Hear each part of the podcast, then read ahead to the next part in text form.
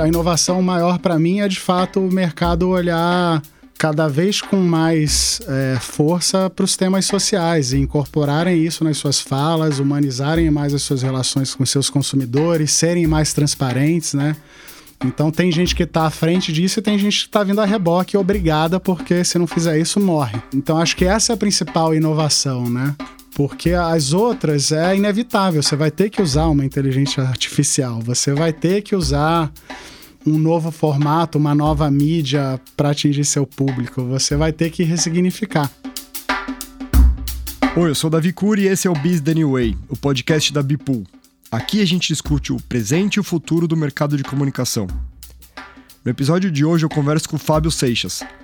Fundador do festival Path e da Jambu Content, o Fábio foi indicado entre os 15 profissionais de comunicação mais inovadores do Brasil pela Próxima, em 2016, e foi capa da revista Você S.A., sendo apontado como um dos profissionais mais relevantes do mercado no quesito relacionamento. Bom, fora uma porrada de outras coisas e reconhecimentos que tem na carreira dele. Então, festival, inovação, branded content são alguns dos temas do nosso papo de hoje. Então você já sabe, vai lá, pega o seu café, aumenta o volume e vem com a gente. Bom, então vamos lá, queridos ouvintes, queridas ouvintes, sejam bem-vindos e bem-vindas ao 35º episódio do Biz The New Way. Hoje eu estou aqui no estúdio com Fábio Seixas. Prazer conversar contigo novamente, Fábio. Prazer é todo meu. Muito bom estar aqui na casa de vocês agora e a gente trocar essa ideia. Muito obrigado. Vou, cara, vou deixar você se apresentar aqui. Fala um pouco quem é você, se quiser dar uma pincelada na sua carreira. Legal. É sempre difícil se apresentar, né? Bom, eu sou Fábio Seixas, fundador do Festival PEF, que é um dos maiores festivais de inovação da América Latina. E também tenho outros negócios dentro do universo da publicidade, do conteúdo, do entretenimento e da cultura. Comecei minha primeira empresa nos Estados Unidos com 15 anos de idade, era uma agência de produção de design gráfico, com a tecnologia chegando de CD-ROM, de produções multimídia, depois a internet. A gente foi evoluindo até virar uma produtora full service digital, né? que se chamava DigiArts na época. Então a gente, eu venho de uma escola onde eu não vim da publicidade, eu vim das artes. Então minha faculdade foi de Fine Arts. Eu sempre fui muito ligado à arte, adorava produzir videoclipe para os amigos quando era pequeno. E então a primeira empresa ela tinha esse foco artístico e usar as ferramentas multimídia para comunicar histórias. Tá. E aí eu fui conhecendo a comunicação aos poucos. E o primeiro mercado que eu entrei a fundo foi o imobiliário de real estate, de grandes mansões, de grandes é, é, empreendimentos nos Estados Unidos, uhum. Onde a gente, como a internet ainda não era uma coisa assim que funcionava muito bem em todos os lugares, a gente produzia é, uma solução multimídia digital interativa em CD. Tá na mídia de CD-ROM e a pessoa recebia a, a, as casas lá na Colômbia, na Rússia, na Europa, que estavam à venda nos Estados Unidos e conseguia ver e navegar dentro da casa. Ah, que legal. Então, esse foi o nosso primeiro projeto. Depois a internet foi evoluindo bem rápido e aí a gente já engatou na, na produção de websites e soluções digitais, que naquela época também era muito mais legal, porque você tinha o Flash, que era Hoje, basicamente, tudo é feito ali em HTML. Uhum. Então, o site é mais estático, é mais texto, foto, vídeo. Antigamente era um universo multimídia mesmo, as pessoas interagiam né, com, teu, com, com, com, com a tua experiência digital. Você podia entrar em lugares, escutar sons, misturar uma experiência muito mais sensorial e imersiva. É, quase como hoje são os óculos de realidade virtual, você conseguia usar o Flash para fazer soluções e sites muito mais imersivos e interativos. E aí eu vim para o Brasil e empreendi em várias áreas, de hotelaria a comunicação, de cultura é, é, no cinema a festivais. E hoje eu tenho o Panda Criativo. O Panda Criativo tem várias iniciativas é, e empresas né, embaixo do Panda que é um grupo de criatividade e conteúdo. Então, tudo que a gente faz, tudo que a gente entra hoje no Panda Criativo tem o conteúdo como peça central do negócio. Então, se num escritório de direito tem que ter advogado, num, num, negócio do Panda Criativo tem que ter conteúdo no centro. Uhum.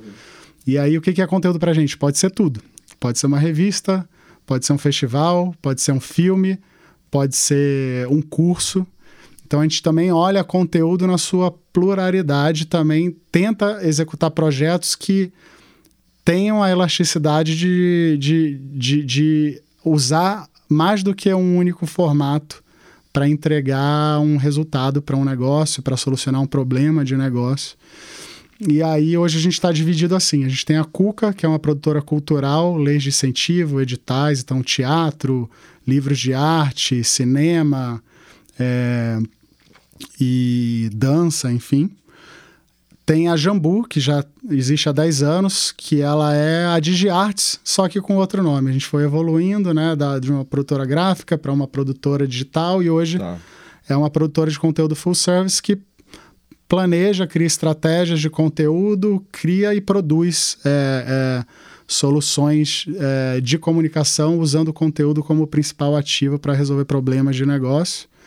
Tem o Festival PEF, que também completou 10 anos, a gente está 11 anos já, e que aí é um universo de inovação, de criatividade, de diversidade. A gente trata dos temas mais sensíveis do Brasil, desde educação ribeirinha no Amazonas até um novo formato financeiro que esteja surgindo aqui na Faria Lima. Então, num festival PEF, você escuta as pessoas que estão transformando o Brasil. É só assunto bom, é só assunto positivo. É, e é muito legal, porque são 11 anos onde a cada ano eu também consigo me reciclar é, como ser humano e crescer como pessoa conhecendo gente nova através do Festival Path. E agora a gente também tem investido muito em conteúdo esportivo. Acabamos de ficar sócios do Olimpíada Todo Dia, que é o maior portal de, de esporte de performance profissional do Brasil. A gente tem 300 milhões de acessos por ano. Em ano de Olimpíada isso cresce, como, como é esse ano. A gente vai com a equipe para Paris, uma equipe grande, e a gente fica lá no Olímpico, Paralímpico. E a gente tem um MOVE que complementa esse universo esportivo, porque a gente fala também de saúde, bem-estar e estilo de vida através do esporte, é, sem o foco na performance. Então hoje temos o MOVE e o Olimpíada Todo Dia, que também são projetos de conteúdo, e a gente também vende conteúdo para televisão, para Fox, para ESPN, para o canal Off. E dentro de, todo, de toda essa lógica de PEF, de MOVE, de Olimpíada Todo Dia e do The Business Space, que foi o papo que a gente teve, é, tem uma lógica central, que a gente olha isso como projetos de, de conteúdo e comunidade. Então a gente não está só aprendendo a fazer mais e melhores conteúdos, mas também como engajar a comunidade com, toda, com, com, com todo esse ecossistema de assuntos que a gente aborda como se não fosse pouca coisa, você tem um lado atleta também que você não citou aqui, né? tenho. Hoje eu, tô, hoje eu tenho três documentários que estão rodando no canal Off. Uma série, dois documentários. Um é da minha travessia do Atlântico, num veleiro de 31 pés, o Soneca. Tem o Vai na Fé, que são 318 quilômetros no caminho de peregrinação aqui no interior de São Paulo, Rio de Janeiro e Minas Gerais que, que é uma outra maratona que eu resolvi fazer da minha cabeça com um amigo. E a gente correu 318 quilômetros em cinco dias e virou um documentário. E agora tem uma série Sail and Trail, que é explorando esportes e conhecendo culturas através das pessoas que praticam esses esportes entre o Rio de Janeiro e São Paulo, entre a Mantiqueira e, e, e e essa parte aqui da, da área verde, né, do, do, de, ali de Angra dos Reis, Ubatuba, é, Paraty, e tá bem legal. Aí essa série é mais completa, tem desde caiaque a parapente. Tô bem feliz com ela, tá caralho. rodando toda semana. Fico me perguntando se você tem tempo ocioso no seu dia, se tem algum momento que você para e não faz nada. É, depende, o que que é nada. Olha, eu sou muito consciente do meu tempo, assim, então eu procuro primeiro me apoiar eh, e estruturar equipes e processos que mantenham a minha saúde mental uhum. é, em dia e, saudável, né? Quando eu penso em saúde, eu penso realmente numa saúde completa, né? financeira, física, mental, espiritual. É, Para mim, é, eu entendo meus limites aí. Na hora que alguma dessas coisas está pegando e estou sentindo ali uma pontadinha, eu tô bem alerta e bem consciente que é hora de mexer em alguma coisa. Mas, obviamente, para construir essa história toda, tem desconforto, né? A gente cresce no desconforto. Sim. Se a gente nascesse, crescesse, morresse igual, é, qual que seria o objetivo disso? Então, para mim, o desconforto faz parte, mas é um desconforto consciente. Eu não deixo esse desconforto me derrubar, né? Justo, justo. Cara, vamos falar um pouquinho do festival. Como que surgiu? Como que nasceu o Festival PF? Eu sempre fui da arte da cultura, tanto que a DigiArts surgiu com 15 anos. Eu me formei em Fine Arts e produção multimídia nos Estados Unidos.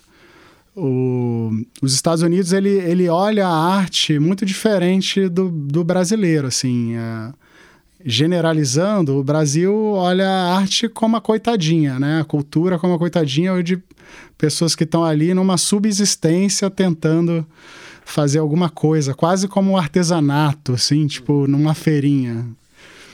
Infelizmente, generalizando, a gente olha a arte e cultura desse jeito que está completamente equivocado. Nos Estados Unidos, a arte ela serve um mercado.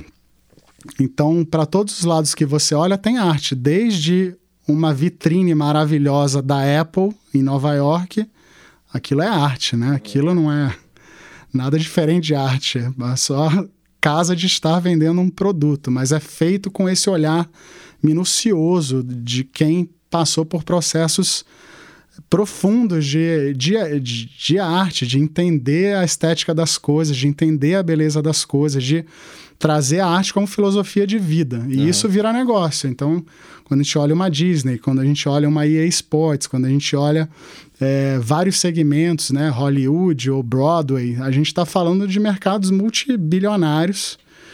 É, e a arte é o principal elemento. Né? Não à toa a gente está vendo essa greve dos roteiristas, porque de fato são essas pessoas que fazem a coisa acontecer. É, aqui, quando é que um roteirista poderia fazer uma greve, né? Então é muito interessante ter, ter visto, vivido isso e vindo para o Brasil com, com, com essa experiência e, e, sendo tocado pela arte de um jeito legal e vendo que a arte pode ser uma profissão, que a arte pode ir muito além é, é, de uma tela em branco e, e, de um pincel e tinta, né? Tá. E aí eu chego aqui e para me reconectar com tudo, eu começo a usar esses movimentos artísticos para conhecer mais pessoas. E aí, dando uma acelerada no tempo, já tive galeria de arte, já tive projetos de, de, de outras coisas que envolvem arte, mas eu chego em São Paulo sem grandes amigos aqui e tento formar uma, uma comunidade aqui. Na época, o Rafa Vasconcelos, que tava, já tinha saído da Clique, estava indo para o Facebook é, me liga e fala, cara, tô adorando umas coisas que você tem feito. Tem esse negócio que eu tenho visto lá nos Estados Unidos que chama Creative Mornings. Vamos trazer para o Brasil? O Creative Mornings estava começando. Que é um café da manhã criativo. Basicamente, você reúne a comunidade criativa da cidade para ir antes do trabalho tomar um café, falar sobre um tema com um convidado especial e debater aquele tema e sair dali inspirado para continuar o trabalho, para a semana e tudo mais.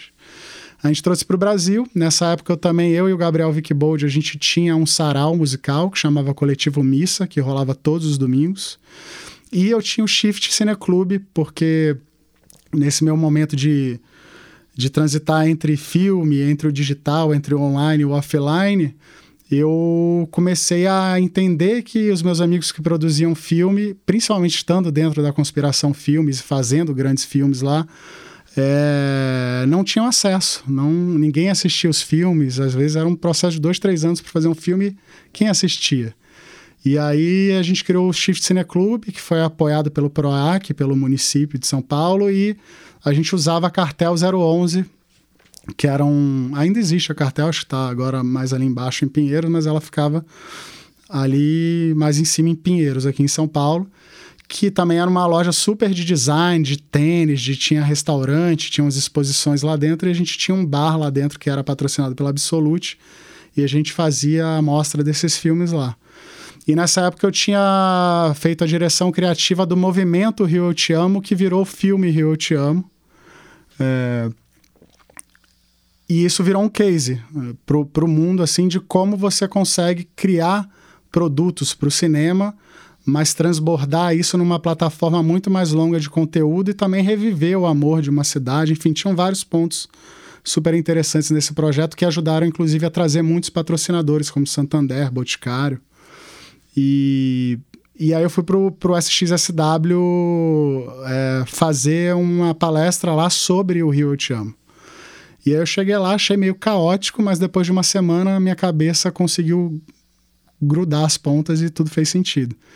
E aí voltei para São Paulo. Quando eu chego em São Paulo, o Rafael, que é o meu ex-sócio e fundador comigo do Festival PEF, me ligou. Ele também estava na transição de carreira, estava saindo de um grande escritório de advocacia, tinha passado por uma produtora de filme e falou: Pô, Fábio, você está fazendo todo esse movimento, me inspirei muito lá no SXSW, por que, que a gente não junta tudo que está já rolando separadamente aqui no Brasil e a gente faz também um festival? E aí, três meses depois, a gente tinha um festival. A Escola São Paulo, na época, era uma escola de moda e criatividade na Augusta, cedeu o espaço para gente. Então foi muito rápido. Começamos a ligar para amigos conhecidos e esses amigos conhecidos foram chamando mais pessoas. E o primeiro festival já foi uma super explosão, assim, porque estava faltando um lugar de encontro onde não fosse monotemático. Tá. Onde o criativo de publicitário não está só falando sobre criatividade publicitária, onde o inovador da startup não está só falando com gente de startup. Então, ali o Brasil foi se encontrando. Então a gente tem, desde o primeiro PEF, a gente tem lideranças indígenas, a gente tem comunidade LGBTQIA, a gente fala sobre sustentabilidade. Desde o primeiro PEF você tem as 17 ODS da Agenda 2030 lá na grade, antes de se falar de tudo isso, né? Então foi uma coisa muito mágica para todo mundo que estava lá. E aí, três meses depois, a gente já fez a segunda edição e aí veio crescendo uma edição anual por ano e também a gente diversificando o PEF para outros produtos e serviços. Eu ia perguntar sobre isso. Tem o PEF Amazônia, né? O que, que, é, o, que, que é o PEF Amazônia e por que, que ele existe? O PEF Amazônia, primeiro eu sou de Manaus. Você é de Manaus, embora Nossa. tenha um sotaque mais pro carioca. É, eu digo, eu já morei em muitos lugares, são 18 lugares. Eu já morei em Juazeiro e já morei em Taiwan, para você ver a, a elasticidade da é. loucura, né? E, e aí, enfim, quando, quando a gente fala de PF Amazônia, eu sempre tive vontade de fazer coisas mais verticais. Dentro do Festival PF também é um laboratório de pesquisa. Então você tem lá 300, 400 palestras com 600 palestrantes em uma edição e você olha uma trilha de conteúdo. Bom, tem aqui a trilha da educação, tem aqui a trilha da sustentabilidade, tem aqui a trilha da inovação é, tecnológica. E a gente sempre viu que a, a, trilha da sustentabilidade sempre bombava, né? As pessoas estavam muito curiosas sobre o assunto, não só Amazônia, mas biomas brasileiros e também tá. como ajudar o planeta a se regenerar, porque ser sustentável só hoje não basta mais. Uhum. E aí, junto até com a Almap, que nos, nos ajudou na criação do, do conceito, não do conceito de conteúdo, mas do conceito estético e de campanha publicitária para a gente divulgar o PF Amazônia, é, a gente, conversando com WWF, com muita gente que entende profundamente do, do assunto de Amazônia e das 17 ODS, inclusive com a ONU, a gente conversou, com a Acnur, a gente trouxe o conceito PF Amazônia Re Regenera. Então a gente até incorporou no logo um, um símbolo de regeneração para fazer essa edição especial. Então, o puro, pelo PF ser um laboratório também que é muito profundo de pesquisa e de curadoria, a gente tem um produto que é a cereja do bolo, que é a coisa mais linda que a gente faz, que é o festival grandão aqui em São Paulo, onde se reúne é, muita gente. A última edição a gente teve 50 mil pessoas e a gente volta esse ano com a nossa maior edição para comemorar os 10 anos que aqui legal. em São Paulo de novo. A gente identificou vários pontos. Então, tem pontos que viraram festivais mais verticalizados e mais temáticos para um nicho. E a Amazônia foi esse caso. Mas a Amazônia também surgiu porque, como a gente estava em época de pandemia, não valia a pena a gente se arriscar para tentar fazer um festival grande em São Paulo. A gente tinha passado a primeira onda da pandemia fazendo um PF digital e conseguindo o apoio de todos os nossos patrocinadores que já estavam engajados no, no, na nossa última edição física de São Paulo, eles a, nos acompanharam, né? A gente falou, cara, o mundo está precisando de notícia boa, a gente está precisando falar das, dos assuntos importantes, meter o dedo em algumas feridas e tal, e a gente montou o Amazônia já híbrido. Então a gente fechou um barco lá, levou 250 pessoas, e transmitiu ao vivo várias palestras e também montou um estúdio em São Paulo, todo tematizado com, com tema Amazônia e convidou pessoas que estavam aqui também para entrarem nesse, nesse evento. E aí, quem estava no físico acompanhou várias outras experiências, quem estava uhum. no digital é, tinha uma programação ao vivo com um apresentador e uma apresentadora e tinham uma tri trilhas de conteúdo que estavam separadas em 17 trilhas, uma para cada ODS, desde erradicação da, da pobreza, por exemplo. É, e as pessoas podiam ou estar tá na tela principal vendo a programação junto com o apresentador em tempo real e ele fazendo a curadoria dele, ou entrar em outras telas e assistir direto só a palestra de interesse. Então foi bem legal e foi por isso que, que a gente fez. Bem bacana. E aí, junto com a gente no PF Amazônia, veio a Moss, que é uma empresa de crédito de carbono, super inovadora. Tá, tá com umas tecnologias muito legais de tokenizar árvores, de você, como pessoa física, conseguir resolver o teu problema de carbono, até outras coisas maiores. É, veio a Mastercard, que a gente já atende a Mastercard com a Jambu, a gente faz um projeto de verão da Mastercard há seis anos. E veio a Volvo, que foi muito legal a participação da Volvo, porque ela trouxe todos os influenciadores da Volvo para lançar os novos produtos de, de carros eletrificados. E foi muito legal, porque no PEF a gente sempre tenta trazer patrocinadores e parceiros que têm a ver com o nosso universo, que queiram colaborar com a gente mais do que o patrocínio queiram se envolver com as nossas comunidades. Então, por exemplo, com a Volvo, a gente instalou os 10 primeiros postos eletrificados para abastecimento de carros elétricos lá é, em Manaus. Que legal. Com a MOS, a gente conseguiu construir duas escolas ribeirinhas num projeto público-privado entre o Rio Negro e o Rio Jalperi, subindo de Manaus para cima. Uhum. Então foi muito legal, porque além de conseguir fazer isso tudo, a gente também tem, tem deixado mais legado, que é uma coisa que a gente faz a todo ano, a gente faz várias outras iniciativas sociais. É, que estão também na nossa essência desde o começo. Do caralho. E o, o PET é um festival de é, inovação e criatividade, né? Isso. O que, que você entende por inovação? O que, que é inovação para você? Muita gente atrela a palavra inovação à tecnologia, uhum. né? Sim. Só que não necessariamente uma tecnologia é inovadora e não necessariamente uma inovação é tecnológica. Então a gente entende inovação tudo que é capaz de fazer uma disrupção no status quo de, de alguma parte da nossa sociedade, que aquilo tem um impacto que de fato transforme um, um, um, nicho ou todo um país ou um modelo de negócio, enfim.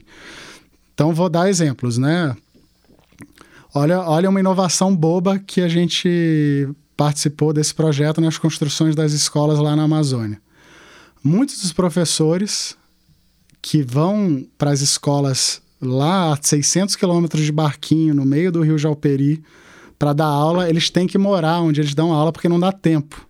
E também é muito caro ficar indo e vindo. Uhum. E muitos desses professores tinham que, às vezes, dormir ou de favor na casa de um morador da população ribeirinha, se tivesse alguém que cedesse um espaço, que já é muito é, restrito, ou dormir dentro da sala de aula. Puta. E aí esse novo projeto com, é, com, com, com, com um desenho do Marco Brajovic, com, com pilotando isso o Rui, que é dono da associação, dono não, desculpa, presidente do conselho da associação Almerinda Malaquias lá em Novairão, resolveram que essas casas novas deveriam ter uma casa também para o professor. Isso muda tudo. Então, isso é inovação. Uhum. Né? Alguém uma vez inventou uma cadeira, que hoje a gente está sentado aqui com conforto. Isso foi uma inovação em algum momento. Então, inovação para a gente é, é, muito isso. Um Eduardo Lira olhar para para as favelas aqui, para a periferia, para quebrada, né? E falar assim: não, isso aqui não pode ficar mais quebrado assim. Vamos dar uma solução diferente, vamos montar uma cidade 4.0, vamos ressignificar a vida dessas pessoas. Isso é inovação. Não necessariamente tem bits and bytes, não necessariamente tem um computador envolvido. É inovação de pensar e agir. Né? Como, como vai ser o output disso, pouco importa, mas o, o legal é que é pensar e agir. E para a gente, inovação tem que ser positiva. Tá. Senão é destruição. Tá. Então também tem esse componente. O, o, mercado criativo, publicitário, fala muito em inovação. Né? Esses dias eu li uma frase, falava um mercado que discute muito inovação e vive pedindo as mesmas coisas para as agências. Verdade. você tem visto inovação no mercado criativo de propaganda ou você acha que a gente está andando um pouco para o lado?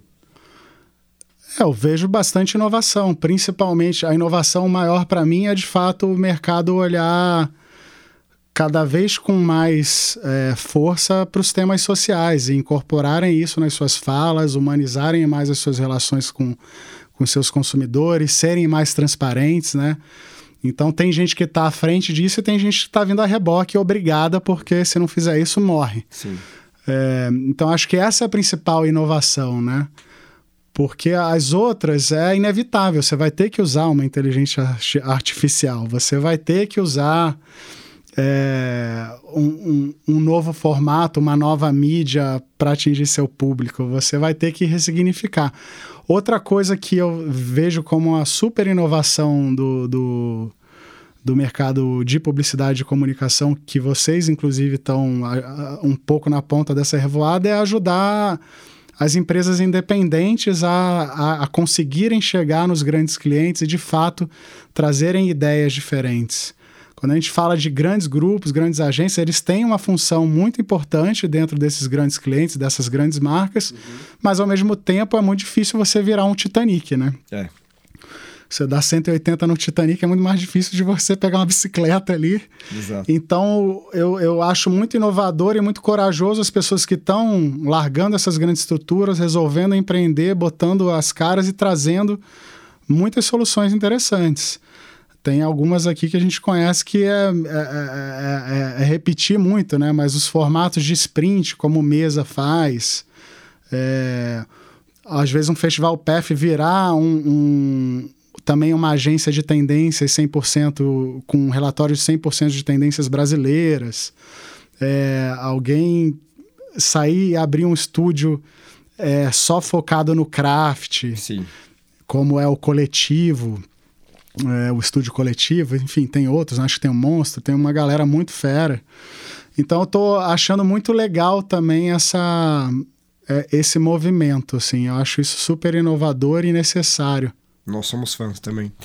Vamos, é, outra coisa que você é muito envolvido é o, o, a parte de conteúdo, conteúdo audiovisual e tal. E nesse nosso universo tem muita nomenclatura, né? É branded content, branded entertainment, é marketing de conteúdo, é inbound, é uma porrada de coisa. Para quem não, para quem não tá acostumado com essa nomenclatura, que, que é importante conhecer? O que, que é importante saber dessa porrada de nome, assim? Tem que conhecer todos os nomes, tem que saber a diferença entre eles. Como que você enxerga um pouco esse, esse dicionário todo do nosso mercado? Se você vive do mercado, obviamente é importante você você saber dos nomes e entender a função de cada coisa, mas mais importante é você trazer o resultado certo para o problema. Então, antes de saber nome ou ou pensar nessas coisas é responder essa pergunta. O que eu estou fazendo é, de fato resolve um problema real para o meu cliente, né? E eu estou fazendo isso de forma honesta, estou fazendo isso de forma íntegra, eu estou fazendo isso, ah, por exemplo, eu não, eu não acompanho, mas o, o que está rolando no BBB agora, será que isso agrega para a nossa sociedade? Não daria para fazer a mesma coisa, só que muito mais positiva, muito mais legal, construindo uma sociedade que a gente vibre, que a gente torça, que a gente tem orgulho. Uhum.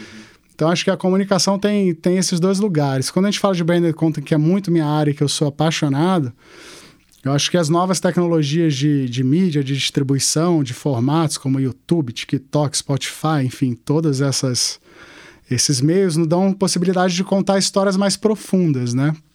Não que o branded content precise ter histórias mais profundas, pode ser que sim, pode ser que não. Mas eu também tenho explorado cada vez mais essa área, conversado com muita gente.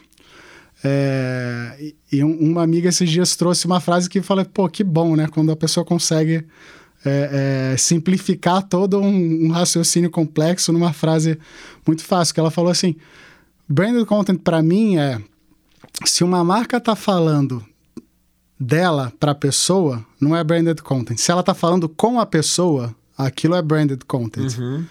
Então eu acho que o branded content precisa mais do que tudo desse relacionamento. Pô, deu o nome dessa pessoa, ela merece o crédito. é a Tati Lemos. Ela foi diretora de marketing da Nestlé aqui no Brasil e CMO da Nestlé lá na Suíça. Que legal. Também pilotou a área de inovação global da Nestlé. E tive a oportunidade de estar com ela esses dias e a gente conversa também sobre esses assuntos. E ela trouxe Super legal. E eu achei, pô, legal. vou usar agora sempre. Lógico, e créditos para ela. A gente tava falando aqui antes de começar sobre eh, recentemente, a gente tá gravando o, o, podcast hoje no dia. Que dia é hoje, Fábio? 21? 21 de fevereiro. E saiu essa semana um material do New Bank com o Leslie David Baker, que é um ator do The Office. É, vai muito nessa linha, né? Você não tá ali para ver um, os produtos que o New Bank tá te oferecendo, mas você acaba vendo, porque é, é, divertido pra caralho aquilo lá, né? Uhum. Pra você aquilo tá no. entrando nesse lance do dicionário, isso tá no branded content, tá no branded entertainment, onde que tá isso? Onde que isso é, é, pousa para você? Ele tá em muitos lugares, branded content com certeza e branded entertainment também. É, não só entertainment, né? Info entertainment. Edu, educação tá e entretenimento ao mesmo ele tá tempo. Ele está educando sobre os diversos produtos do, do é, cliente. Então é muito legal porque ao mesmo tempo que ele te educa sobre os produtos, sobre as possibilidades que você tem ali com o Nubank, você também está sendo participando de um, de um entretenimento. Uhum. É, e para quem assiste The Office deve, deve ser uma pira ainda muito maior porque tem muita referência pra ali, como foi. você mesmo disse. Eu, como não sou um, fã, não fã, porque eu nunca assisti The Office. Ah, fica a dica então, Fábio. Que bom que ainda tem uma série boa aí que eu não zerei. Com nove temporadas. Viva! Quando é o próximo feriado? É. E aí, mas eu acho que tem tanta coisa inteligente em olhar isso. Primeiro, eu vi que não ficou só no, no vídeo, no filme longo, né? Uhum. Eles conseguiram usar esse personagem, esse roteiro, essa big idea para explorar vários outros pontos de contato com o consumidor. Eu tenho um escritório aqui perto da Paulista, estúdio lá, e vi uh, é, na rua, na Paulista, um anúncio com, com Leslie, né? Que é, o, que é o ator lá. E também vi outras peças menores em Instagram, em outros canais, enfim. Eles conseguiram otimizar o pensamento de não de não pensar apenas num filme e conseguiram pensar assim, como é que a gente tem uma ideia tão grande que essa ideia pode ser mãe de vários filhotes. E uma das execuções foi esse filme longo que está todo mundo falando e vendo, mas tem muito mais Sim. por trás. Então também gostei desse ponto de vista do olhar criativo para a produção, resolvendo o problema de negócio onde você já que você vai disponibilizar um grande recurso, né, por que você não explora isso da, da forma certa para otimizar esse recurso? E o legal é que, para mim, o que foi interessante é, é, a ideia vem antes do formato. Porque se pensa assim, puta, vamos fazer uma campanha com o ator do The Office? Beleza, como que a gente vai criar uma, contar uma história em 30 segundos para levar isso pra TV? Não foi isso. Foi como que a gente vai contar uma história? Onde que cabe essa história? Como que a gente vai distribuir essa história? Mas a narrativa estava em primeiro lugar, né? Completamente. Isso, isso não é de hoje, assim, a publicidade bem na transição. Eu tive, eu tive assim, uma sorte incrível de quando eu vim para São Paulo, eu vim trabalhar no grupo do Nizam, no ABC, do Nizam e do Guga, e eu fazia parte de uma equipe muito única, que era a equipe que estava tinha o desafio de convencer todos os dinossauros da empresa de que o online ia chegar uhum e de que a gente não deveria ter o pensamento nem online nem offline, que a gente tinha que ter o pensamento convergente.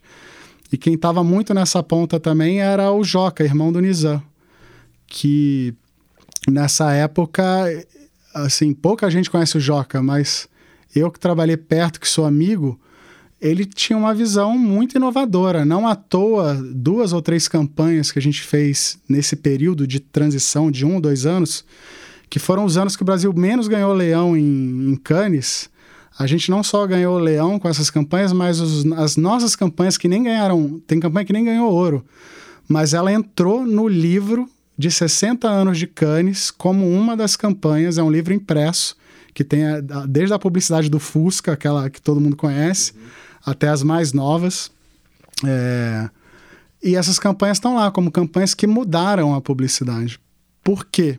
Porque o pensamento não estava no formato, o pensamento estava na big idea. Sim. Como é que uma ideia boa pode servir todo esse negócio e depois, com produção, com criatividade, com operação, com, com braço, a gente desmembra isso do jeito certo para cada caixinha que isso pode ocupar. Do caralho. Então, fazia tempo que eu não via algo pensado desse jeito, porque normalmente a gente continua vendo coisas pensadas uhum. para o formato, né?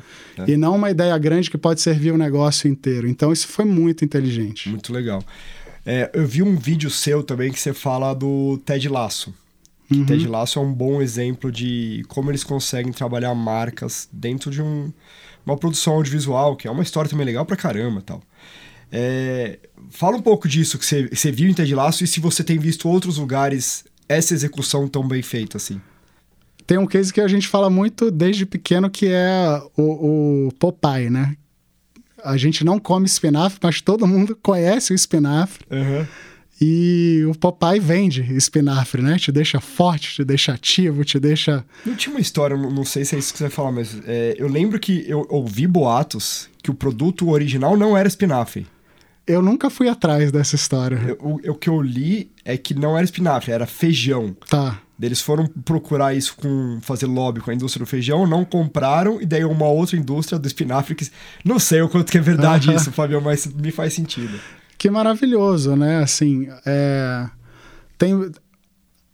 A gente vive num mundo capitalista. As marcas e os produtos fazem parte da nossa vida. Uhum. Por que, que é tão difícil fazer de um jeito natural, orgânico, é, sem precisar botar, né? A, a, a, embalagem assim na cara da pessoa um conteúdo. Eu acho é. que isso deveria ser muito mais natural e que as indústrias de fato e as marcas e deveriam explorar cada vez mais isso, ainda mais num mundo onde os influenciadores hoje são a grande mídia. Por que, que você vai pedir para um influenciador que nunca falou de um shampoo, dele pegar o shampoo e mostrar assim, na, na, no primeiro plano, indicar aquele shampoo como uhum. o shampoo, né? Uhum. Por que, que você não cria uma história com essa pessoa e deixa ela falar da experiência que ela está tendo com aquele shampoo, do jeito dela, na vibe?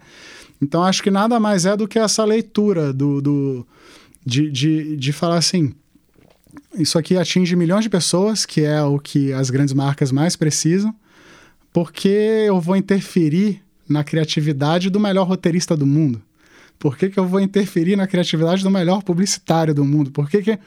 E a gente tem esses talentos aqui, né? E eu vejo muita gente podando essa liberdade criativa para responder a uma coisa do passado, que é é aquilo que a gente estava falando, né? Da marca ter que impor e falar direto para a pessoa. Uhum. Então, ah, botei lá um produto na mão do influenciador, mas eu mandei ele falar assim, assim, assado. Sim. É a mesma publicidade que a gente via antigamente, mas outra coisa é, mandei produtos para o influenciador e deixei ele contar a história dele, a experiência dele real com esse produto. E... Então, quando vem isso para grandes produções, é muito legal, porque tá falando lá de um time de futebol, tá falando de um bar, tá falando de uma relação à distância de um casal. Pô, cabe tanta coisa aí de um jeito, de um jeito super orgânico. Fica muito mais honesto, acho que para a marca e para quem está assistindo também. A gente cansou de ser interrompido há muito tempo. É. é. tem uma outra série, aquela Emily in Paris. Ela, ela, acho que ela faz isso, mas um pouco menos sutil que Ted Laço. Você vê lá, nitidamente, a, sei lá, segunda, terceira temporada é sobre o McDonald's. O McDonald's uhum. tá patrocinando. Tal. Mas em Ted Lasso, eu confesso que em vários momentos eu fiquei tipo, será que a Nike tá pagando pra estar tá aparecendo tanto a Nike assim? Sim. Será que as franquias de clubes, que são, são empresas também fora, fora do Brasil, são empresas, né? As franquias de clubes que são citadas são pagas, isso, isso tudo tá sendo. É, é isso tudo é, é, pago? Tem coisas. É, sim. Primeiro, porque para você usar a imagem de uma marca na televisão, você tem que conversar com a marca. Uhum. Senão você pode tomar um processo, né? É. Então, sim. É, como é que era o nome nos desenhos animados de antigamente? Que sempre tinha o mesmo nome, mas em vários lugares de indústria. Tinha no Papaléguas, tinha. Era. Ático. A Acne. Acne. Então, eles criaram isso como uma marca para ser usada no entretenimento, porque não tinha nenhuma marca. Imagina se fosse Unilever desde o começo, sabe? Perderam ali uma oportunidade muito grande, porque estavam focados em fazer anúncio de, de rádio, de revista de televisão. Sim. E imagina, você vai assistir Papaléguas daqui a 100 anos. Tá, a Acme vai estar sempre lá. É, exatamente. É, então eu acho, eu acho muito inteligente, acho uma das ferramentas dentro de todo o arcabouço que a publicidade, que o marketing, que a comunicação tem. Tem o lugar lá ainda para o anúncio, tem o lugar lá para o spot de rádio, mas também tem agora esse lugar onde eu acho que os clientes engajam muito mais e se aprofundam muito mais na história da marca, que é o branded content, que é o, o infoentretenimento, que é o entretenimento puro com as marcas sendo coadjuvantes e participantes desse entretenimento de forma orgânica. Uhum. Então tem muito jeito de fazer. E é um pouco do nosso papel como comunicadores de entender o espírito do tempo, onde que como que a sociedade está vivendo, onde que ela está gastando tempo, onde que ela tá, para onde que ela está olhando, para também conseguir adaptar o tipo de conteúdo para isso, né? Antes a gente via TV o dia inteiro, faz sentido você tá, focar no 30, 30 segundos. Sim. Hoje, possivelmente, se vê muito menos TV do que fica na tela do celular. É, então, as pessoas, os jovens estão usando o TikTok mais do que o Google para pesquisar. Uhum, uhum. Então, de fato, o consumo com as tecnologias, a velocidade do tempo atual vai mudando a forma com que você tem que conversar com as pessoas.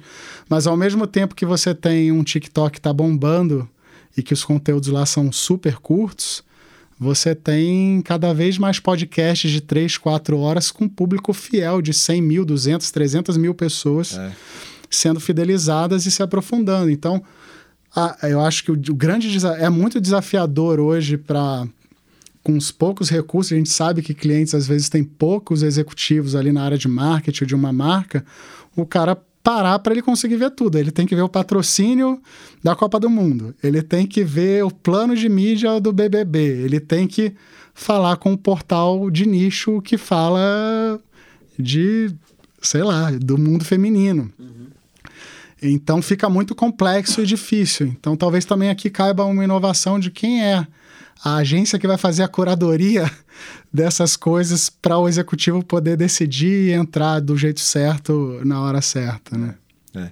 Fábio, é, tem um lance da, da ferramenta e, inovação que a gente estava falando e a gente viu também essa semana ou semana passada o lançamento ou o anúncio do lançamento do Sora, que é a ferramenta do, do OpenAI, OpenAI para imagens. vídeos. Uhum. Como que você acha que isso vai impactar o mercado? De que forma que isso vai impactar o mercado audiovisual?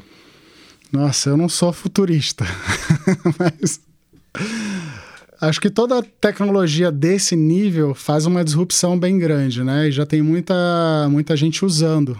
É não só, não só o vídeo, mas várias outras coisas de inteligência artificial. Então, hoje, por exemplo, eu uso um, uma inteligência artificial que fica plugada em todas as minhas reuniões e no fim da reunião ela me dá uma ata inteira com os principais key points da reunião, com sugestões do que eu tenho que fazer depois, com a descrição da, da, da reunião inteira que eu posso fazer uma pesquisa e achar uma palavra que eu lembro da reunião já entrar no assunto.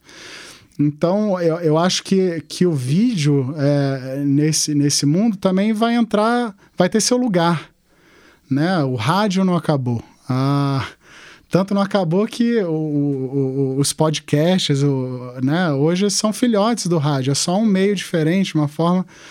Mas eu acho que o, o ser humano tem, tem, tem diferentes jeitos de consumir, tem diferentes formas de de, de, de, de ser tocado né, na sua essência. No fim do dia, a gente está falando de sensações, de ninguém compra uma coisa que seja supérflua é, sem ter criado uma sensação com aquilo, né? Sim. Você compra uma água, mas mesmo assim você consegue também vender uma água que te dá uma sensação. Sim.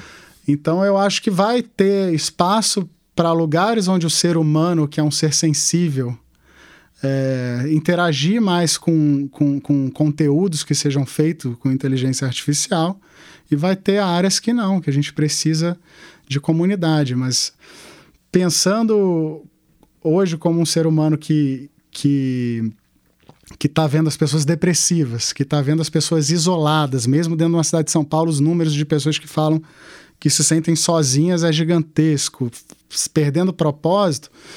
Eu, eu tendo a, a ser um pouco pessimista em relação a essas tecnologias, não do ponto de vista de eficiência e de uso e de capacidade de resolver problemas, mas sabendo que o ser humano também vai usar isso do jeito errado, vai consumir isso do jeito errado e vai criar mais angústia, vai criar uhum. mais uh, distanciamento, vai criar mais desconexão, quando na verdade o ser humano vive com conexões, né? Então, eu tenho esse lado assim, o, cara do mercado que está adorando as inteligências artificiais para resolver coisas que eram difíceis de resolver na operação, na criação, mas também esse lado humano fala, cara, será que não era melhor todo mundo estar tá numa comunidade, lá na praia, trocando, acendendo fogo, cozinhando um para o outro, falando do avô, contando as histórias da mãe. Eu... Então a gente está vivendo esses dois mundos hoje, né? É. É. Pena que ele está sendo vivido de uma forma muito é, polarizada, onde ninguém consegue ter, ser certo, ninguém consegue ter diálogo, ninguém consegue chegar no meio por uma coisa comum, né? Então acho que se a nossa sociedade como um todo tivesse num, num momento mais positivo, mais iluminado da nossa vida como nação, como globo, como como pessoas que interagem, talvez essa mesma solução tivesse uma visão diferente de uso de, de recurso, mas a, gente não está vivendo esse momento, né? A gente está vivendo um momento de uma era grande, filosoficamente até falando, que é um momento de baixa, né? Uhum. Então é por isso que a gente tem um BBB, é por isso a gente tem a gente tem não BBB formato, mas as coisas que acontecem, né? são coisas de muito baixo nível, de baixa energia, de baixo. O que, que aquilo soma, né? Esses dias no grupo. A Fernanda fundou um grupo no WhatsApp que chama é, é, Turma do Marketing, alguma coisa assim. Daqui a pouco eu lembro. Tribo. Tribo do Marketing, desculpa, Fê. É, e lá a gente estava falando, inclusive, de uma publicidade que rolou essa semana de, de uma empresa de fast food que foi completamente assim. Cara, não é possível. 2024, com tanto assunto, conseguem colocar uma campanha dessa no ar? Que negócio de baixo nível. E a culpa é de quem criou, a culpa é de quem pensou? Talvez não, porque a gente está vivendo um momento de muita baixa. Uhum. E isso acaba influenciando nas nossas criações, na nossa música, no que a gente escreve, no que a gente pensa, no que a gente consome. E às vezes um, um indivíduo não consegue, né?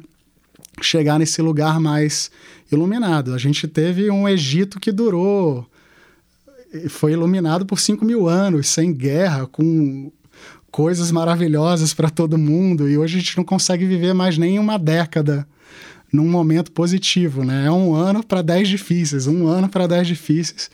E isso acaba replicando em tudo. Acho que eu filosofei demais. Né, isso dá muito, muito combustível para o assunto. Pensar que toda a parte de tecnologia, toda a parte de, de mercado, ela está tá só respondendo a uma coisa que é a sociedade. É. Né? Mas você foi falando, me veio à mente o, o, um, uma das coisas que o Martini falou quando a gente esteve aqui gravando o podcast que ele falava que ele, ele, ele se diz um otimista. Ele acha que todo movimento que ganha muita força tem um contrário que vem para para equilibrar. Uhum. Né? Então torçamos para que, que isso seja, seja assim mesmo. É, acho que não vale só torcer. De fato, a gente tem que, que fazer bom uso. Uhum. A gente não vai impedir a evolução, né? Não. Então, como é que a gente usa essas coisas boas? Nesse sentido, eu sou otimista com o Martini, porque eu também estou disposto a pegar essas inovações e fazer coisas boas com ela, né? Sempre nesse, nesse é. olhar de um impacto e positivo. E aí que vem até a citação lá do grupo de WhatsApp que a Fê criou, do, da, da tribo, que divulgando essas coisas de BBB que tá rolando essa semana e também é, esse anúncio lá dessa marca que, que não foi tão legal, é, alguém falou, cara, tem coisa básica aqui que é assim, Na hora que eu vou botar uma campanha no ar, eu posso me questionar. Isso soma, isso é melhor para todo mundo, isso é neutro ou isso é uma cagada? Uhum. Né? Fica fácil de julgar. Não é possível que uma coisa assim ainda consiga a aprovação de, sei lá, pelo menos umas 30 pessoas envolvidas para isso é, ser publicado, né? Então, é, um, é, é, até um termômetro. Você fala, pô, se isso passou por 30 pessoas, a gente está num lugar bem difícil. É.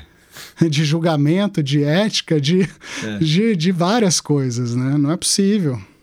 Tava conversando ontem com... Cada um tem que se conscientizar e fazer o melhor, não só para o dinheiro, mas para todo mundo. É. Ontem eu estava conversando com o Ian Black sobre, exatamente sobre essa campanha.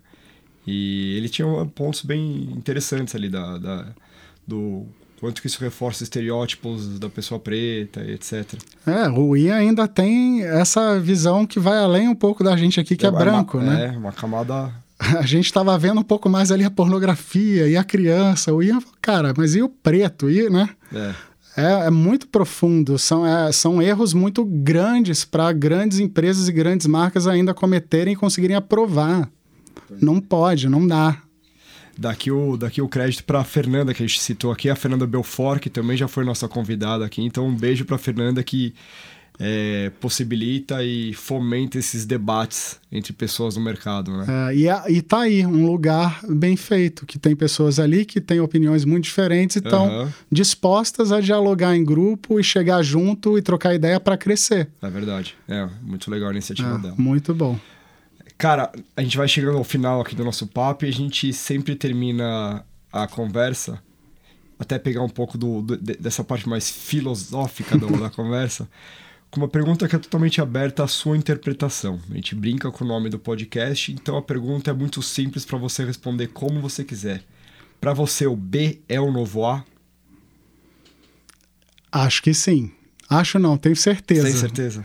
A minha vida hoje, que é toda A, já foi B. E por que, que eu acho que o B é o novo A? Porque o A ele, ele vem de uma era industrial, onde a gente tem grandes processos, grandes empresas, grandes soluções que são uma visão única para resolver um problema, vamos pôr assim, né? E o lado B eu acho que é um resgate da essência, do propósito. E quando as pessoas estão mais conectadas com o seu lado B e conseguem fazer esse lado B florescer, o mundo fica melhor. Acho que é isso. Muito legal. Gostei da resposta. Cara, obrigado mais uma vez pelo, pelo papo.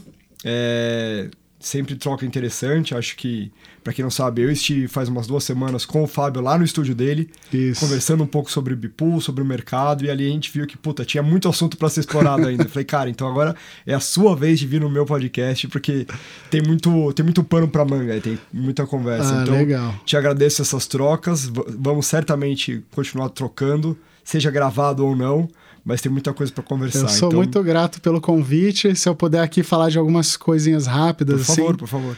É... A gente tem vários projetos e tem três projetos agora que estão num momento muito legal das pessoas ficarem sabendo. Primeiro é o Cinema Belas Artes, que eu também sou parceiro lá com o André, com a Paula. Fica ali na Paulista com a Consolação. Então a gente está sempre buscando marcas que queiram é, interagir com a gente estarem dentro de um ícone cultural do Brasil e de São Paulo, que é super importante o apoio das marcas.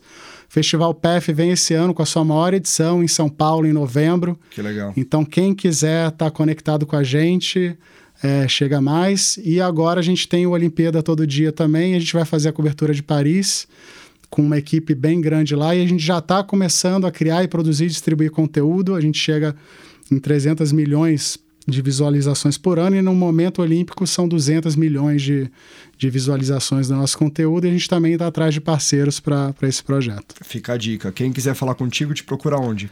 É, no meu e-mail, Fábio, vou deixar um só que é mais fácil, claro. fábio, arroba, fabioseixas.com ou fábio, arroba, jambucontent.com. Maravilha. Obrigado novamente, Fábio. Eu que agradeço, cara. Papo maravilhoso. Muito legal. Esse foi então o 35 episódio do Biz The New Way. Quem tiver comentários, sugestões, feedback pode nos mandar pelos canais da Bipool. E nos vemos no próximo episódio. Beijo para todo mundo.